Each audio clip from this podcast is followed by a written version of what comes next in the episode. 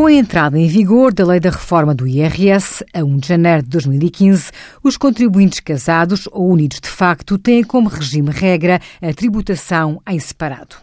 Deste modo, cada um dos cônjuges ou unidos de facto entrega uma declaração modelo 3, na qual deve inscrever os rendimentos de que é titular.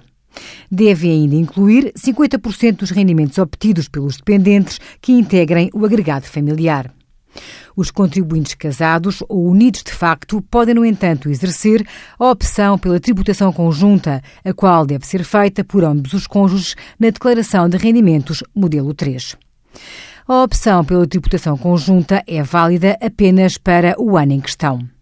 Se for exercida esta opção, os cônjuges ou unidos de facto apresentam uma única declaração de IRS, onde é declarada a totalidade dos rendimentos obtidos por todos os membros que fazem parte do agregado familiar.